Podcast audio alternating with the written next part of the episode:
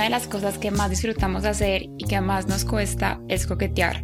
Por eso creamos un juego que es la excusa perfecta para hacerlo. Encuentra nuestro Intimacy Game en www.theblackbean.co.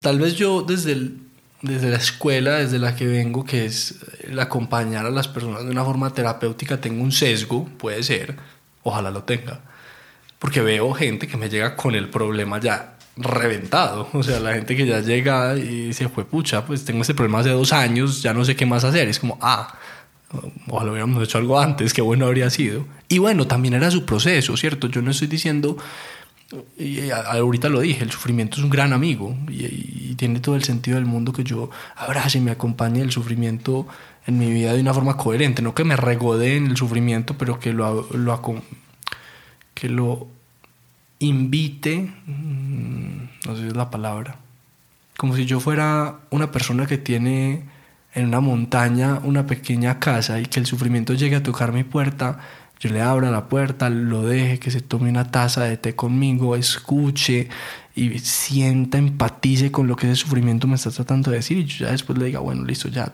ya te escuché, ya puedes continuar tu camino de montaña arriba, ¿cierto? Entonces quería decir eso en una palabra y terminé contando una historia.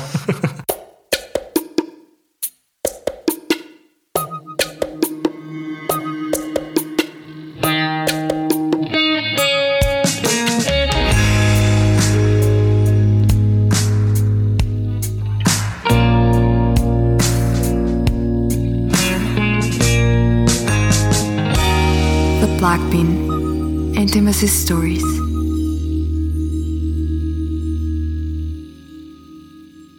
Muchas veces pasa que las personas entran en sufrimientos muchísimo más profundos por esa negación, por querer eliminar, por querer eh, sacar y poner en bueno o malo. Y es como, pues sí, ese sufrimiento de pronto, pues eh, puede ser que si vos no le paras bolas se transforma en una depresión y esa depresión te mate. No, de verdad, sí, claro que puede pasar.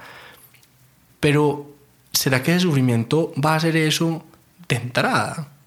¿Cierto? Y, esa característica tan mental que tenemos como sociedad, que queremos experimentar las cosas desde aquí, desde la mente, y no desde aquí, desde el corazón, no desde aquí, de lo visceral, nos hace que cada vez el sufrimiento se vaya volviendo un poco más bélico, ¿cierto? El apego se vuelva, se vuelva más bélico, porque entonces él llega y toca tu puerta.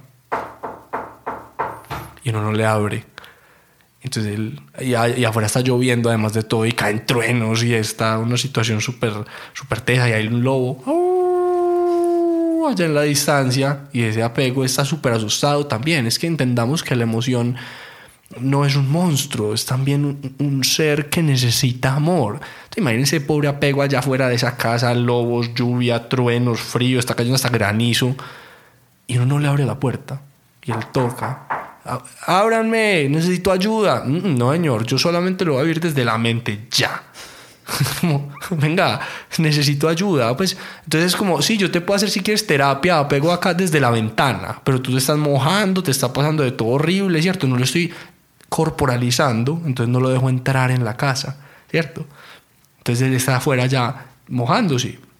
Claro que se va a desesperar, más y más y más y más. Es como tienes que dejarlo entrar en tu casa. Pues es el llamado, eso está ahí, cumple una función. Abrázalo. Definitivamente hay, hay unos pasos para esto y creo que mi, pues podríamos hablar de los pasos, que no es mi especialidad, pero los pasos del apego, que entonces empieza la negación y la aceptación, la rabia, todas esas cosas. Y eso, funciona, ¿cierto? O sea, podríamos hablar de gestión del apego a través de esos, de esos cinco, cuatro pasos del, del, apego. Más siento que nuestra conversación hoy, más que tratarse de eso, puede ser de transmitirle el mensaje a, a ti que estás ahí escuchándonos, que te permitas sentir, y no solo en la mente, sino en el cuerpo, lo que está pasando a través de tu vida y que encuentres a partir de tu propia sabiduría interna parte de esas respuestas. Sí, no es tan rápido el proceso de la sabiduría interna a veces de decirte, claro, lo que tienes que hacer es paso uno, paso dos, paso tres, como lo que te dicen en el podcast que es mental y que es súper inmediatista. Pero a veces la respuesta necesita nacer de tu interior y a, a, veces el punto del apego es que aprendas a reconocer esas respuestas de tu interior y que aprendas a reconocer qué es lo que tú necesitas, qué es lo que está tratando de decirte la emoción que te falta. Y que en ese reconocimiento de, ah, esto es lo que me falta y salir y hacerlo, esa es la integración que necesitas, porque eso es lo que al fin y al cabo esa otra persona le aportaba a tu vida. Entonces, si tú integras esa persona, que es integrarla, darte a ti mismo lo que esta persona le brindaba a tu vida. Hay mil formas, ahorita lo hablábamos, a veces es conseguir un perro, a veces es estar con los amigos, a veces es eh, rodearte de las cosas que te gustan, porque entonces he escuchado un montón de veces decir como, ay no, entonces sí, yo tenía este novio y él me dejó y entonces a mí me encantaba pues ir a cine y ya no lo estoy haciendo. Y es como, ve, ¿por qué no vas a cine tú? Tú, ¿por qué no vas a cine? Ay no, es que pues necesito una compañía, pero que te gustaba ir a cine? Ver las películas o estar con alguien. Y muchas veces la respuesta es, no me gustaban las películas. Y es como, pero ¿por qué entonces quitaste eso de tu vida? ¿Cierto? Es como que a veces empezamos a sentir la emoción dolorosa y reconocemos el sentirnos mal y nos identificamos tanto con la emoción. A eso me refiero cuando les decía estar con la emoción, no en la emoción. Entonces, siento apego, tengo miedo, me siento mal, me identifico con la emoción y porque me identifico con la emoción, empiezo a sabotear mi proceso quitándome las cosas que me hacen sentir bien. Porque estoy tan identificado con que estoy mal, con que me está pasando algo difícil, que me dejo de entregar las cosas que me hacían estar bien. Evidentemente, si paras de hacer las cosas que te hacen estar bien, pase lo que pase, vas a empezar a estar mal. No se necesita ciencia de cohetes para reconocer eso. Y es charro, es gracioso, es fantásticamente simple y divertido en el fondo, porque muchas veces caemos en eso y, nos, y nos, enredamos en esa madeja como de, de sentimiento que no nos permite darnos lo que necesitamos para estar bien. A veces se trata de eso. Listo, yo tengo acá muy nerdamente mis notas del 2021 de David. Entonces teníamos que el primer paso eh, para aplicar inteligencia emocional es identificar, ¿cierto? Entonces, ¿qué estoy sintiendo? ¿Por qué? ¿Y para qué lo estoy sintiendo? Eh, entonces quisiera que empezáramos definiendo el apego, ¿cierto? Como que cómo identifico que lo que estoy sintiendo es apego. Ok. Desde mi punto de vista y desde mi conocimiento de recibir personas que han pasado por diferentes situaciones de pérdida, en el apego generalmente siempre hay un momento en donde yo dejo de tener algo o algo que yo apreciaba o valoraba deja de estar presente o cambia de alguna u otra forma. Y yo me, me aferro a que las cosas sigan siendo como eran. Entonces, en un proceso de apego, puedo estar aferrado a una persona, puedo estar aferrado a una parte de mi identidad, de algo de cómo yo soy y que no estoy queriendo dejar ir esa parte de cómo yo soy, no la estoy queriendo dejar que evolucione, que se transforme. Y también puede haber eh, el proceso de apego frente a una situación, ¿cierto? lo hablábamos antes de empezar la grabación. Eh, un trabajo, por ejemplo, una eh, experiencia que al final termina teniendo que ver con mi identidad, porque yo siento que esa situación o mi conexión con esa situación me define, entonces me apego a ese, a ese aspecto de mí, a esa faceta de mi vida, no lo quiero soltar. Y está muy asociado con la emoción del miedo. El apego y la incertidumbre son muy amigos, porque cuando el apego aparece en nuestras vidas, en lo que yo he percibido, generalmente nos está contando que lo que que como yo soy o, la forma en la que yo me relaciono con la vida, siento que no voy a estar bien o que va a pasar algo malo, si ese aspecto de mi vida que voy a soltar, lo suelto. Entonces es esa dialéctica entre permitirme evolucionar y transformarme y que esa parte anterior de mí sí, sí me lo permita.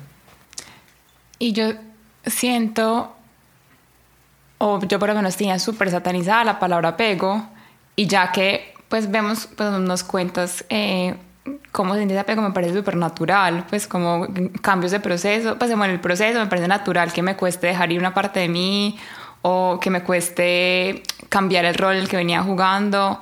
Eh, y de hecho, me escuché otro podcast antes de, de, venir sobre el apego y el típico podcast de apego emocional, eh, apego ansioso, apego evitativo, pero lo definían como esa sensación de como ser adicto a la otra persona, ¿cierto? Ellos sí pues por eso yo lo sentía como, como yo lo tenía también tan satanizado eh, el concepto, porque era como, no, es que si yo no tengo a esta persona me muero, ¿cierto?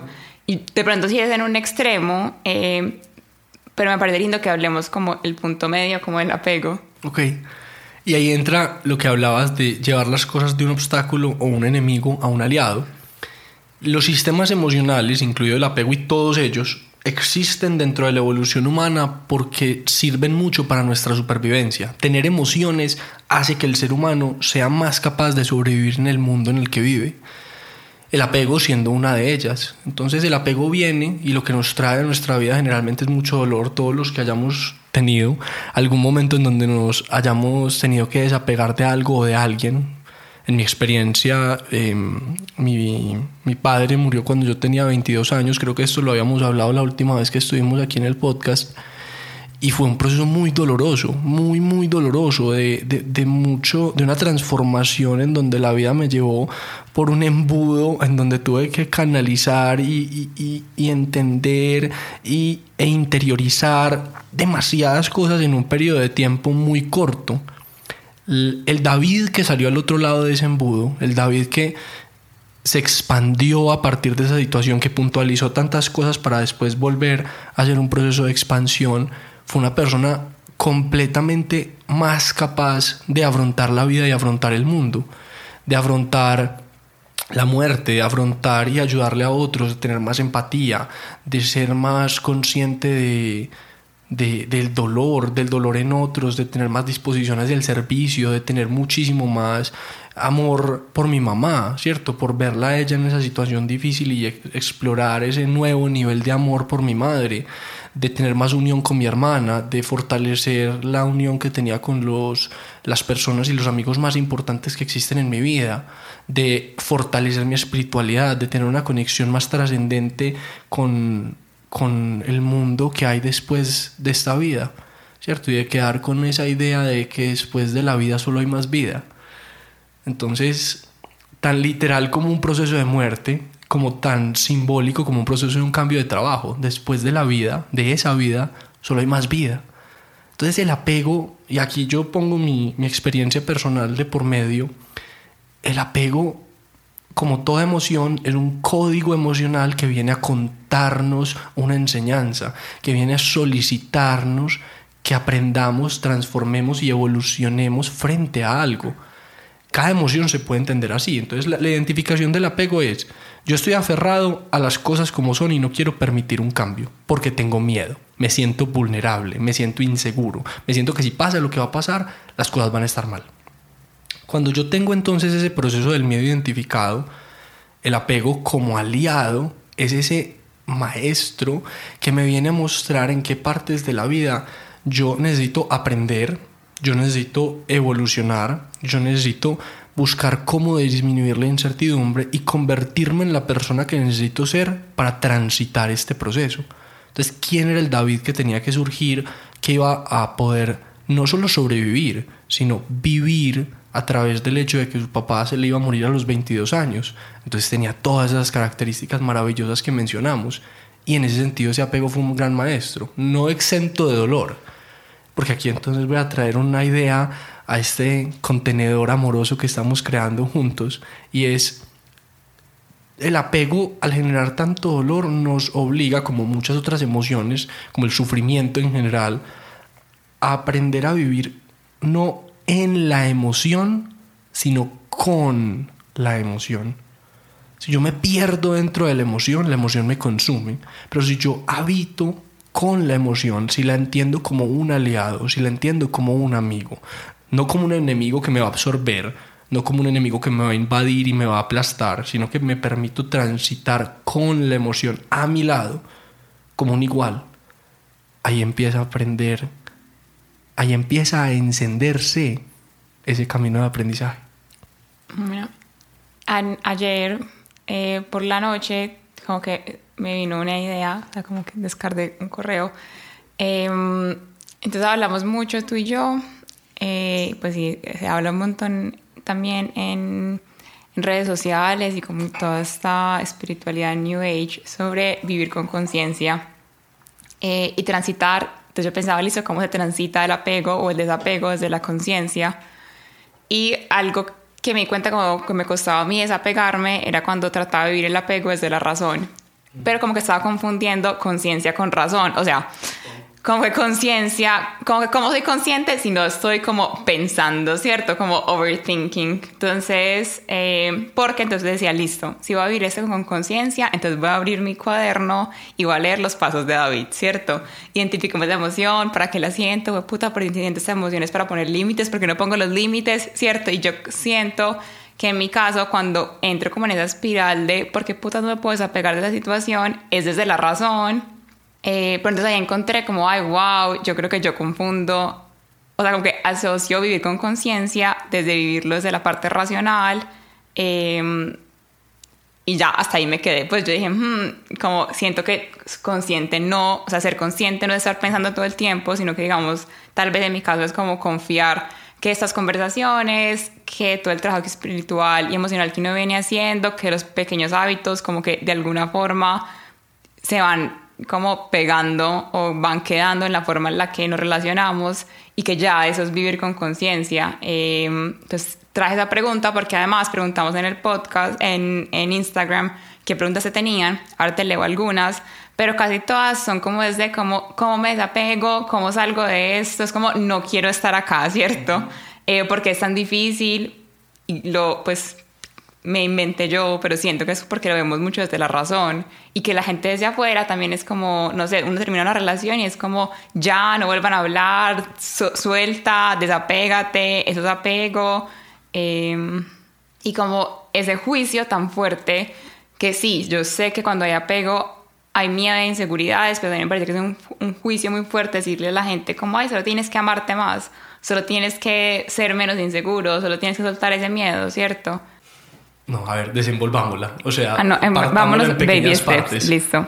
No, el primer paso yo creo que es hablar cómo de vivir en conciencia. ¿Es vivir en conciencia lo mismo que vivir desde la razón?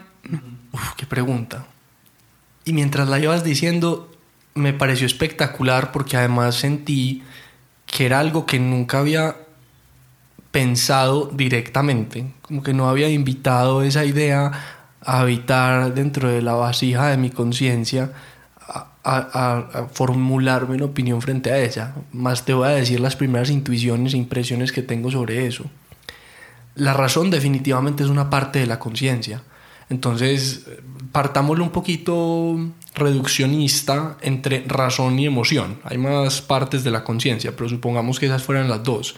Entonces, claro que vivirlo desde la razón desde la mente es una parte del proceso de vivirlo con conciencia, ¿cierto? La comprensión, que es el sentimiento, el entendimiento sumado, y eso es la comprensión, que es vivirlo desde todos los, desde, todos los puntos, incluye la razón. Ahora, si yo me quedo solamente en la polaridad de la razón, no estoy viviéndolo enteramente con todo el espectro de mi conciencia, estoy viviéndolo desde un lado muy específico de mi, de, mi, de mi forma de relacionarme con la realidad.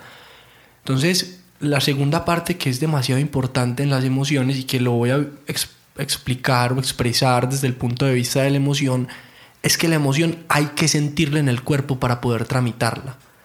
Si nosotros creemos que podemos hacer un proceso Supongamos que yo en el proceso de mi padre solo hubiera pretendido ir a donde un psicólogo y que el psicólogo iba a resolver mi situación. Si el psicólogo era solo un psicólogo de conversación, ¿cierto? Un psicólogo, digámoslo así, una, una terapia muy mental, eso habría resuelto la parte mental del apego que yo sentía, pero no la parte corporal. ¿Cierto? No la parte física, no la parte de la visceralidad, de la sensación que tenía que también ser observada, abrazada y tramitada. Entonces, ahí empiezan a aparecer todas estas terapias mágicas de la experimentación de la emoción a través del cuerpo, que es la danza libre. Personas que necesitan hacer procesos de catarsis y ir a hacer una sesión de kickboxing, o dos, o diez, ¿cierto? Personas que necesitan experimentar la emoción a través, de, a través del cuerpo y aparecen entonces las terapias con sonido. Entonces la vibración del sonido empieza a generar una resonancia con ese inconsciente profundo de tu emoción que la permite salir al exterior a través de eso que se está resonando y retumbando con los gongs tibetanos, con los diapasones, con todas estas estrategias de conciencia transformadas en instrumentos que te permiten vivir en tu cuerpo lo que estás sintiendo. Y hay muchas otras terapias físicas. Hacer yoga, ¿cierto? Hacer, eh, no sé, ir un turco y estar en un momento demasiado caliente que te permita llevar calor, ese frío que se siente a partir de ese momento de desapego, de ese vacío que hay dentro de ti, lo vas a llenar con un calor. Entonces, todos estos procesos permiten vivir la emoción desde ese otro lado y hay que ser muy consciente de uno no querer solo vivirla desde la mente porque eso es una estrategia casi como de evasión de una parte de la situación. Decir, listo, yo la voy a experimentar desde la cabeza porque no duele tanto tal vez desde ahí y no la voy a tramitar por mi cuerpo. No estás soltando. Tienes que vivirlo en el cuerpo, tienes que vivir con la emoción y a través de esos momentos físicos acompañarte de esas herramientas para tramitar lo que tiene que salir. Me encanta que hayamos llegado, no sé cómo, a este punto, em, porque me acuerdo cuando terminé con mi ex, yo llegué, a yo llegué a mi psicóloga, no sé, a la quinta cita, a decirle em, que había tenido como un insight y es que si somos como, ¿cuántos cuerpos es que tenemos? Cuatro. Listo, entonces... Mínimo. Ajá. Eh, recordémoslos, David. Son el cuerpo físico, el cuerpo emocional, el cuerpo mental y el cuerpo informático espiritual. Entonces yo le decía a mi psicóloga, me siento como pegada a esa persona en todos los cuerpos, ¿cierto? Eh, y me pasaba mucho desde la parte física, como que me hacía demasiada falta el, como el tacto, digamos, ahorita que estábamos acá sonó la alarma de Alexa, así suena la alarma de su casa. Entonces ahí me acordé como el despertador, yo que está sonando, ¿cierto? Eso porque suena a la casa de este personaje. Em, o también, no sé, yo le decía, siento como si nuestros horarios estuvieran sincronizados, pues sí, como estamos pegados, ¿cierto? Eh, y yo le decía así mentalmente, pues cómo le voy a decir a mi cuerpo tan fuerte, como listo, digo a mi cuerpo, dale, desapégate de esto, se acabó, ¿cierto? Pero es como creo que los otros cuerpos demoran un poquito más en, en entenderlos o tal vez no sabemos comunicarle a los otros cuerpos como ese cambio, sino que lo van entendiendo como a la fuerza, ¿cierto? Como a la berraca, como listo, ya nunca se volverá a tener esto, ¿cierto? Eh, o en este momento el cambio de situación es esa, pero no le habla al cuerpo, sino que uno solamente se lo hace como en la mente. El cuerpo, las células del cuerpo tienen una conciencia y me parece hermoso lo que estás diciendo Aleja. Y mientras hablabas sentí una conexión muy profunda corporal con la emoción de lo que estabas hablando y empaticé eh, conectando con los momentos en donde yo lo relacioné inmediatamente con, con ese momento que les hablaba de mi padre y que una de las cosas que yo más extraño, aún en presente, y han pasado siete años. Más, ¿cuántos? Siete. El abrazo. Ustedes no se imaginan yo cuántas veces se me han encharcado los ojos y no piensen que siempre es una tristeza desagradable, porque entre el proceso del apego empieza a aparecer el agridulce. Cuando uno lleva el apego a un lugar bonito, empieza a aparecer algo dulce dentro de lo agrio y, se experimenta una tristeza que también es feliz, es extraño.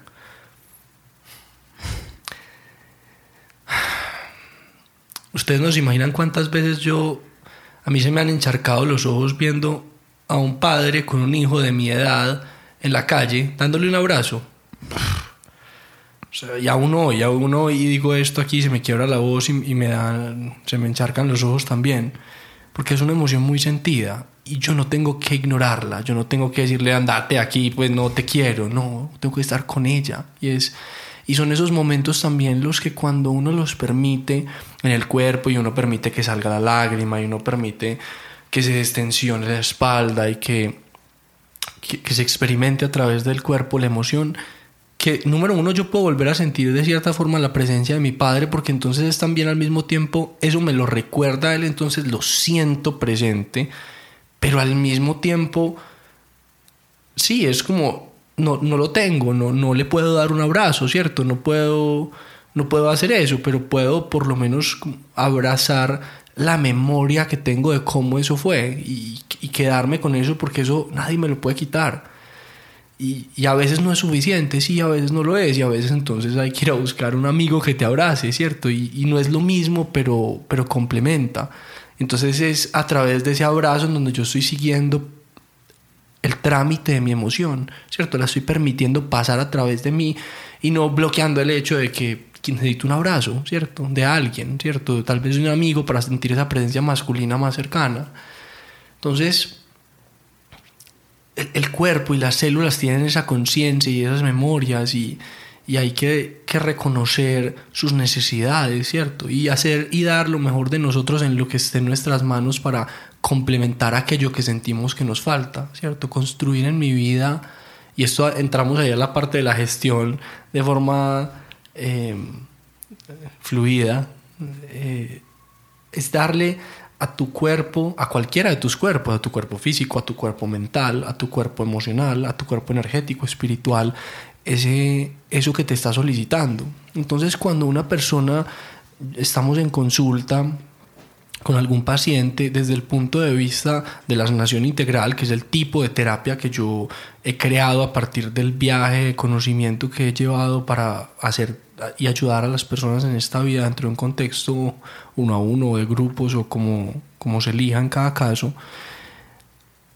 Cuando nosotros hacemos una meditación en donde, por ejemplo, alguien terminó con su pareja y está adolorido porque la extraña, tanto física como mental como emocionalmente. Entonces, porque esa persona me hacía reír y ya no me río tanto. Entonces, eso es emocional, ¿cierto? Había una alegría que esa persona, yo experimentaba con esa persona esa alegría y ya no la tengo. Extraño el abrazo, ¿cierto? Extraño el beso, extraño el bultico acá en el sofá los domingos por la noche para que veamos series juntos. Y está esa otra parte que también es mental, ¿cierto? Es una, es, es una experiencia de todo lo que yo considero mentalmente que no está en mi vida por el hecho de que esta persona falte. Y luego está la parte también de la energía, como lo veníamos hablando. Entonces, desde una terapia, cuando se busca ser integral, en una experiencia meditativa, cuando un paciente está recostado sobre una camilla, se busca abrazar tantos sentidos de la persona como sea posibles para ayudarle a que genere, digámoslo así, ese complemento, a veces ese cierre que se necesita para que la persona pueda estar bien. Entonces se ponen olores con difusores y se generan experiencias sensoriales que hagan que la persona se sienta con ese bultico como con algo cerca, se le pone a la persona una cobija, se le pone una almohada al lado, ¿cierto? Se recrea esa experiencia física que la persona está extrañando para guardarla dentro de su conciencia. Luego entonces se, se hace todo ese proceso de visualización en donde la persona encuentra, se conecta con ese otro ser y tal vez energéticamente, y ahí se empiezan a entrecruzar las cosas, recibe de esa persona a, forma simbólica, a forma de una energía, un objeto, eso que siente que esa persona le traía a su vida y que ya no lo tiene. Entonces se busca crear esas experiencias sensoriales eh, pentadimensionales en donde estoy recibiendo todo lo que me faltaba y ya de pronto con eso puedo salir a mi vida a dármelo en tiempo real, ¿cierto? Y que cuando me agarra esta sensación de que no voy a estar bien sin esta persona, entonces yo pueda comprender qué es lo que quiere mi cuerpo, mis emociones, mi mente y lo pueda recrear a la mejor de mis capacidades, que al fin y al cabo eso es lo mejor que puedo hacer. Sí. El primer paso sería identificar qué estoy sintiendo, eh, el segundo como aceptarlo y la gestión, que creo que a veces nos quedamos como cortos ahí, es como cómo gestiono eso. Y con los ejemplos que dices, es como tratar de gestionarse desde todos los cuerpos, ¿cierto? Buscar herramientas para cada uno de los cuerpos. Así es. Pues ahí eso es, eh, diría yo, súper infinito todo lo que podemos hablar y todo lo que podemos decir alrededor de los diferentes tipos de terapias somáticas que se pueden utilizar para ayudarle a alguien a, a desapegarse. Y hay muchas cosas. Eh, y en, cada caso hay una, hay una profunda individualidad y, diría yo una profunda intuición y un profundo sentido de reconocimiento en cada cual para escoger cuál va a ser su terapia indicada. Hay personas eh, que en momentos de demasiada soledad física, yo les he dicho, ¿y qué tal si consigues un perro? ¿Cierto? Y pero eso es un contexto de una persona que ya habíamos reconocido, que era un niño de la naturaleza, que había vivido toda su vida queriendo una mascota y que nunca la había tenido porque nunca había vivido solo, entonces fue ahí al año de estar viviendo solo, se consiguió una pareja, la pareja no le gustaban los animales, luego entonces la pareja se va por cualquier razón, queda destruido y entonces como, hola, ¿qué tal si consigues un perro? ¿Cierto? Entonces es, es, y en ese caso eso ayuda para la parte emocional y la parte entonces física, ¿cierto? Es como que estoy poniendo esta otra experiencia dentro de mi vida, estoy consiguiendo complementar lo que mi alma me está pidiendo a través de mi emoción con esta criatura, ¿cierto? Y, eso es uno de los casos, pues, y, por eso dije que esto es infinito, o sea, como que traje esa situación súper puntual, pero sí, en, cada, en cada cuerpo hay, hay terapias y creo que no sé cómo dirigir la conversación de una forma para como dar tips demasiado puntuales en, términos, en términos de, de, terapias. Tal vez voy a decir cosas que me, que me van saliendo. Es el proceso, cuando hablabas ahorita del apego evitativo, de todos esos tipos de apego que están asociados a heridas y que entonces yo siento que no puedo sin la otra persona, yo diría que ese patrón de cuando yo percibo que yo no puedo hacer mi vida sin el otro o que, o que tengo una atracción insaciable por ese otro ser humano y es algo que es incontrolable mental, emocional y físicamente para mí, yo a una persona que se sienta de esa manera siempre le diría que busque alguien que conozca de cómo sanar heridas o traumas para poder buscar resolver o encontrar ese nivel de sufrimiento que le está generando no tener a esa otra persona, que es lo que le está tratando de decir. Y casi siempre es algo que está asociado con las heridas originales. Las heridas originales, que vamos a dividirlo hoy en tres, hay otros que dicen que son cinco, bueno, que son la humillación, la traición y el abandono. Cualquiera de esas tres heridas que tenga un papel irresuelto en nuestra vida nos va a generar que nosotros busquemos parejas o incluso situaciones, no tienen que ser parejas, en donde nos volvamos a conectar con esa herida y que a través de esa conexión con esa herida, en el teatro de la vida, yo estoy tratando de sanar o resolver aquello que todavía no está sanado ni resuelto en mi vida. Buscaré entonces poner un ejemplo. Tengo una paciente cuyo padre fue toda la vida un hombre muy desorganizado, sumamente auténtico, cero conectado con la responsabilidad, y cuando digo auténtico es que hacía lo que le daba la gana, y eh, tenía cruzado un tema de alcoholismo. Ella entró en ese proceso de buscarse inconscientemente una pareja que fuera parecida a su padre, ella tenía unas heridas de abandono con ese hombre que no estuvo presente en su vida porque pues siempre estaba en otra cosa, haciendo lo que le diera la gana o tomando. Y ella se consiguió un hombre que si bien no era alcohólico, era cocainómano. Entonces, este hombre pues tenía una serie de características de personalidad que generaban situaciones que se parecían a lo que ella sentía cuando vivía con su padre, cuando niña. Y ella trataba de sanarlo a él como una manera de tratar de sanar inconscientemente su propia herida de abandono de su padre. Dentro de ese contexto de ese proceso, ella tuvo un hijo con él de una forma, digámoslo así, buscando también como que a través de tener ese hijo, eso iba a ser lo que iba a hacer que él se organizara, su esposo en aquel entonces. Y pues como normalmente pasa en este tipo de cosas, si las personas no cambian internamente, nada cambia y nada externo va a hacer que normalmente yo haga una transformación muy grande de mis hábitos y mis patrones como persona. Era ella buscando a través de él sanar sus, sus heridas originales, ¿cierto? Entonces, digamos que eso es una, un cuadro que muestra de una forma muy clara, hey, sí, yo a veces cuando estoy apegado a una persona y que ya no lo dejaba ir, ¿cierto? Estas situaciones son multifactoriales, había un tema económico, había un tema de social, había un tema de mil, mil partes que me generan inseguridad y dolor que estaban ahí atravesadas y, y ella buscando sanar. Pero digamos que todo esto para decir que cuando es ese tipo de apego el que se encuentra, yo he de preguntarme qué patrones de mi vida que estén conectados con esas tres heridas originales, una cuarta podría ser la injusticia, están entrecruzando mi situación actual con cosas que me han pasado en la vida y que si encuentro algún tipo de patrón necesito ir a algún tipo de terapia somática, algún tipo de medicina sagrada, sanador, reiki, sanación pránica, terapias que tengan incluido el concepto de la integración para poder ir, resignificar, sanar, auto sanar, porque todo proceso de sanación es un proceso de autosanación. Dicha situación que me tiene enredado, amarrado a buscar ese tipo de patrones y luego entonces salen otro montón de cosas que se pueden empezar a hacer luego de que ya sané la raíz de la situación por la cual yo estoy buscando ese tipo de experiencias. Listo.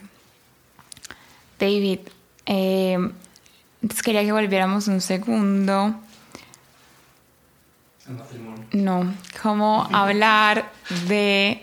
Em, como te dije o sea, al principio, entonces mi insight personal fue como, listo, trato de resolver esto desde la razón, porque creo que conciencia es de la razón, y ya dijimos como, no, hay que sentirla también, pues la emoción también es importante ahí, y creo que muchas veces, como tratamos de resolver esa situación desde la razón, nos consumimos todo el contenido del mundo, todos los psicólogos.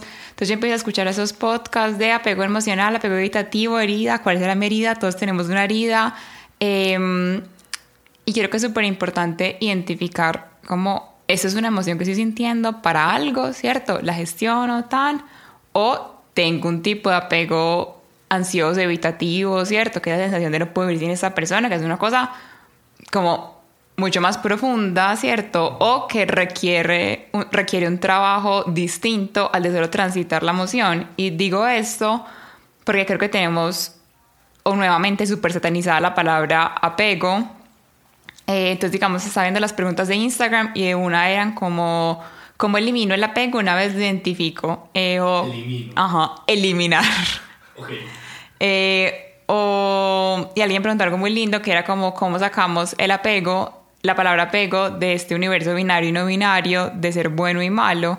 Em, entonces sí quería que hiciéramos como una mini distinción de qué es la emoción que me sirve para algo, ¿cierto? Y cuando ya me doy cuenta como tengo un, un patrón y un problema más profundo que tengo que resolver, porque creo que caemos con mucha facilidad con toda esa información que estamos consumiendo en decir, en identificarnos como, ay, no, yo tengo ese tipo de apego, ¿cierto?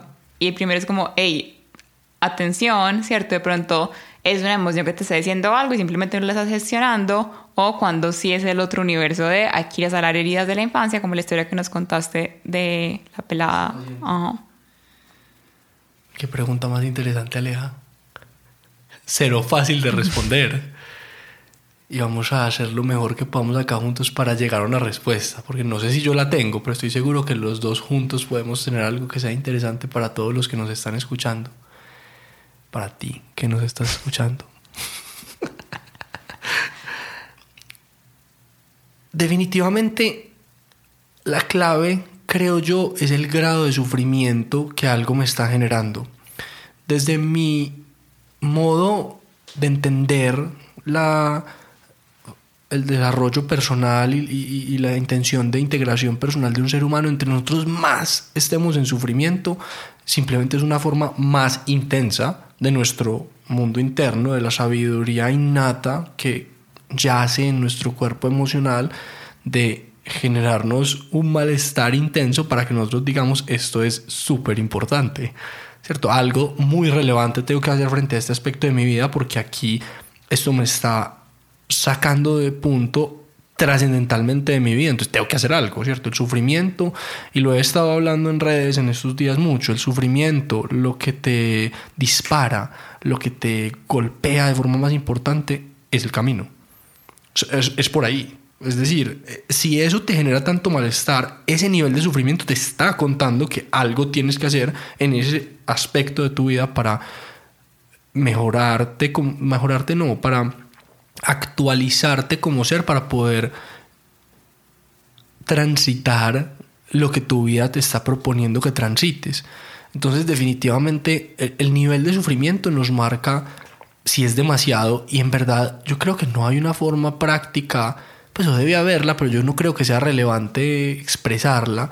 No, no hay una forma mental de uno decir que, que, es mucho sufrimiento y que es poquito sufrimiento. Es como que, que es mucho sufrimiento para ti, en tu caso, ¿cierto? Y que cada cual necesita conectarse con esto es demasiado doloroso y demasiado difícil. Tengo que ir a buscar la herida original, full. Pues y es como que conéctate con eso. O sea, tu respuesta, tu verdad interna, cuál es tu forma de, de sentir. Si es demasiado, ya tienes que buscar una herida original o si no lo es y digamos que es algo más comportamental y es como de gestionar algo chiquito en el momento. Si ustedes me preguntan a mí, y acá me voy a poner astrológico, mi carta natal, yo soy Sol Escorpio, es decir, signo normal, pues el que uno le pregunta en el horóscopo, Escorpio. Escorpio es profundo. Y luego mi ascendente, que es la otra parte más contundente de la carta natal, es Sagitario. Sagitario es el centauro, el hombre que tiene cuerpo de caballo y que tiene un arco en la mano. El arco y la flecha son una simbología de la puntualización. Entonces, en mi carta natal es el excavador, el alacrán, el escorpión que baja a la profundidad y que dicen que escorpión es malo y todas esas cosas porque somos profundos. El hecho de que seamos oscuros no quiere decir que seamos malos la oscuridad y la luz ambas son necesarias y ahí toco un, poco ese tema de la dualidad que hablabas, de sacar las cosas de lo binario, todo tiene una utilidad y toco el punto de eliminar el apego. Oigan, no traten de eliminar nada, nada, nada en su mundo interno. Todo tiene un sentido. ¿Ustedes creen que 200 mil años de evolución fueron para qué? Como para que se crearan cosas que iban a estar ahí, como porque sí. Qué delicia estorbar acá con estas características de lo que tú sientes. No, todo tiene un sentido y todas esas tradiciones espirituales que dicen que hay que eliminar el ego son no solo absolutamente inmaduras y, e incompletas, es como que el ego está ahí por algo, el apego te está tratando de cuidar de algo, toda emoción te está tratando de cuidar de algo. Entonces, tal vez la respuesta en el fondo es como que todo con todo, queriendo decir que definitivamente toda situación está hablando de todo mi contexto. Es decir, cualquier cosa que a mí me pasa está hablando de todo lo que yo soy como ser. Hay quien dice que desde, mi forma de caminar, yo estoy expresando mi postura frente a la vida. Estoy diciendo mil cosas. Hay gente experta en eso y dicen, ay, si, si te encorvas así, si caminas, si son pasos largos, si son pasos cortos, si mueves las manos, si no mueves las manos, y te cuentan cómo sos como ser. Y es como que todo eso está grabado en mi forma de caminar. Sí todo está grabado en todo, todos son fractales en los fractales, hologramas en los hologramas, matriuscas en las matriuscas que están contando cada parte de ti a través de cómo experimentas la vida. Entonces, si a mí me preguntaran como, hey, ¿cuándo una persona debería o no debería ir a buscar su herida original? Regreso a la forma en la que lo expliqué y digo, hombre, sienta, sienta, le está doliendo mucho, vaya, busquerías originales. Es más, yo le recomendaría a la gente que fuera y las buscara preventivamente. El inconsciente no le muestra a nadie nada que no pueda soportar. Entonces es como, oye, ¿y qué tal si en vez de esperar a que la emoción nos cuente, que eso sería lo más espectacular del mundo, y por eso no lo vamos a hacer en muchos años, ojalá que sí, pero pues como cultura nos falta un poquito para eso fuéramos a buscar primero y decir, bueno, quiero preguntarme cuáles son las cosas que me duelen en la vida para que no tenga que venir el tren, el bus, el camión de las emociones a atropellarme para que yo decida hacer algo frente a eso. Si hay mucho dolor, vaya y busque la herida original. Si no hay mucho dolor, mire cómo la puede gestionar chiquita en el momento y experimentela.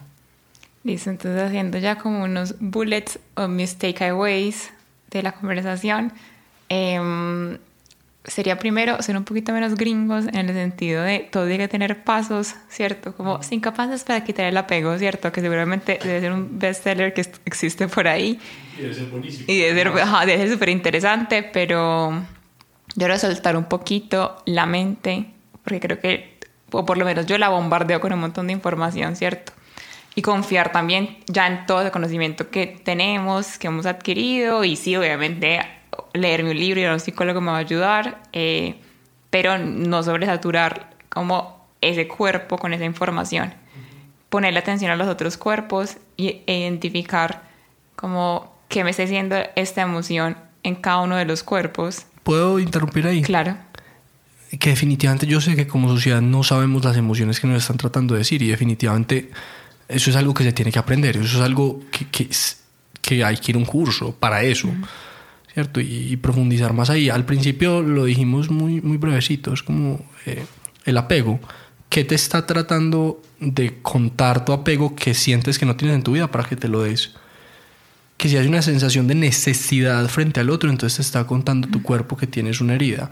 Y si hay una parte de ti que no estás dejando ir o morir, entonces, porque es un apego al trabajo, una cosa de esa, entonces es qué de esa parte de ti, qué, qué de tu identidad tienes, estás tan apegado, es que no hay una mejor palabra, a esa parte de tu identidad que le estás dando más importancia a quedarte ahí conectado que permitir que fluya, aparezca y nazca ese nuevo aspecto de tu vida. Hay una cosa importante frente a lo de los cuatro pasos o los cinco pasos del libro del bestseller. Mm. Léanlo, sí, definitivamente, y luego hagan su propio camino. ¿Cierto? El libro te da un esquema para que tú tengas la confianza para poder confiar en tu propia voz interna, no para que te apegues al esquema que dice el libro. Ya el último es como que no existe termómetro. Entonces, como que cojo la información racional que me sirve, ¿cierto? Voy a mi propio camino y no hay forma de medir. Y, termómetro me refiero. No hay tiempo que sea exactamente como es que ya llevo dos semanas viviendo esto. No hay. O sea, como.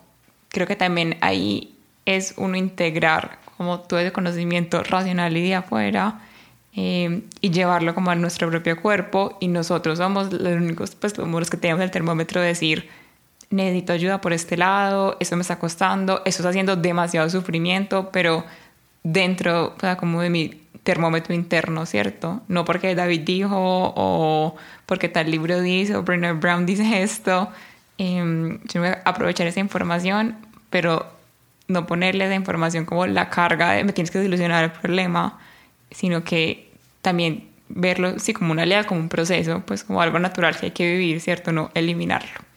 Creo que una buena analogía es un mapa. Los mapas no siempre son exactamente iguales al terreno que uno está transitando, pero te ayudan.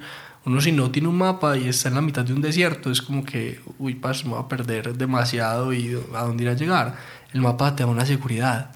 Entonces sí, la mente es el parámetro y la plantilla que utilizamos para darle sentido o no a las experiencias que vamos viviendo y eso nos da algo de tranquilidad porque en el apego, que lo hemos hablado, está conectado con la emoción del miedo, hay mucha inseguridad.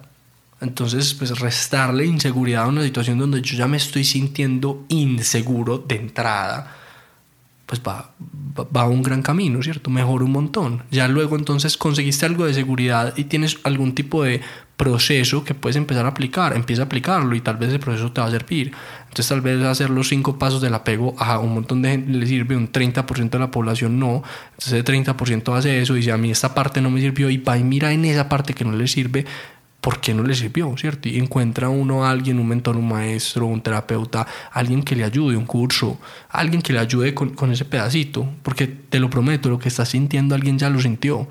Y alguien ya escribió un bestseller sobre eso y vendió un millón de copias. Entonces, si hay salida.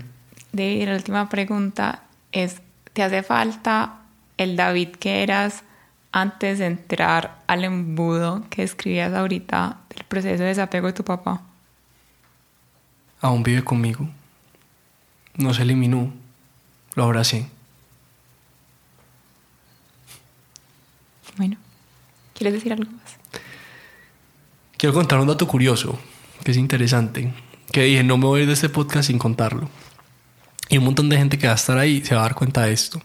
Cuando una persona empieza a tenerle mucho apego a la vida, es decir, empieza a tenerle mucho miedo a morir o que muera un familiar o, está pasando por algún proceso de apego fuerte, suele pasar que a uno en el cuerpo, en algún lado, generalmente en las uñas del dedo gordo del pie, le salen hongos.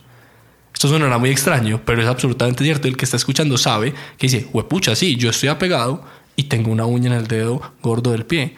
A veces también dan hongos en otras partes del cuerpo, a veces dan en la piel, hay diferentes tipos de hongos que dependiendo del lugar del cuerpo en donde estén tienen diferentes simbologías. Los hongos en la naturaleza son los que se encargan de ayudarle a la tierra a hacer los procesos de desapego, porque en los bosques, cuando mueren las cosas, los hongos aparecen en donde lo que está muerto se transforma en algo diferente para regresar los nutrientes a la tierra y reiniciar un nuevo ciclo. El hongo que tienes en el dedo del pie te está tratando de ayudar a que hagas el desapego, y el que haga el desapego, el cuerpo deja de necesitar el hongo y el hongo desaparece. Wow. También consumir hongos es una buena idea, ¿cierto? Pues para el que entienda lo que estoy hablando, ¿cierto? Pueden ser champiñones, chitaques, melena de león y todas las cosas, o hasta quien lo quiera hacer bien acompañado a un proceso silosivo. Wow. Todo el amor. Gracias. Y em, me siento como una influencer, pero es que en verdad la gente escucha los podcasts con David y son adictos y me preguntan quién es este man tan... Eh, y David me acompañaba demasiado en mi proceso personal de entender mis emociones, de entenderme desde los distintos cuerpos y además somos muy amigos. Mm, y David tiene un curso increíble que es el punto medio y quiero que aprovechar para hacer, hacerle publicidad a David, pero en verdad se los mega recomiendo, tanto el curso como él en sesiones one on one. Entonces David, cuéntanos. Tan linda Leja frente a las sesiones one-on-one, el que se conecte con la alquimia de lo que acaba de suceder lo recibe en mi consulta con todo el amor. Frente al punto medio, se pueden meter arroba la cima del alma, a ver, ahí está toda la información en mi Instagram de todo esto que estamos hablando, de la terapia y las historias destacadas, está todo, ahí lo van a ver, está todo muy, muy, muy bien bacano para que se, que se quiera conectar. Frente al punto medio, el punto medio Aleja es un hijo que yo llevo gestando dos años. Llevo dos años recopilando toda la información que yo en la vida me he demorado 10, 11, 12 años en recopilar para poder estar en el punto en donde estoy, para poder explicar a una persona, y mira, esta es la emoción que más calidad de vida te está quitando, que la persona pueda reconocer esa emoción, que salga de ese reconocimiento y empiece a gestionarla, saber qué tiene que hacer con ella, porque no es eliminarla como hablábamos, sino es volverla su aliada, y que pueda luego aprender a soltar cuando tiene que soltar y a fortalecer esa capacidad de hacer ese proceso trascendental, hay procesos de autosanación dentro del curso, es todo el, el panorama, el viaje que yo di enseñado para que alguien pueda aprender a relacionarse con su mundo interno y volver cualquier cosa que le genera dolor y malestar, transformarla en un aliado y volverla su don y su capacidad. Muy bello. Y está a punto de salir. Yo tengo un viaje ahora, me voy para Israel el primero de noviembre a una peregrinación espiritual. Y antes de que yo me vaya, este curso va a estar ya digamos que por lo que corresponde a mí, en mi lado, terminado y entregado para que la parte de videos, la parte de eh, edición y todo esto haga lo suyo y lo que estamos buscando es que salga el primero de diciembre. O sea, que salga el primero de diciembre en, en preventa, de tal vez un poco antes, desde unos días antes en noviembre, en preventa, para quien quiera vivir este proceso trascendental y verdaderamente aprender a volver su mundo interno un aliado y no un enemigo.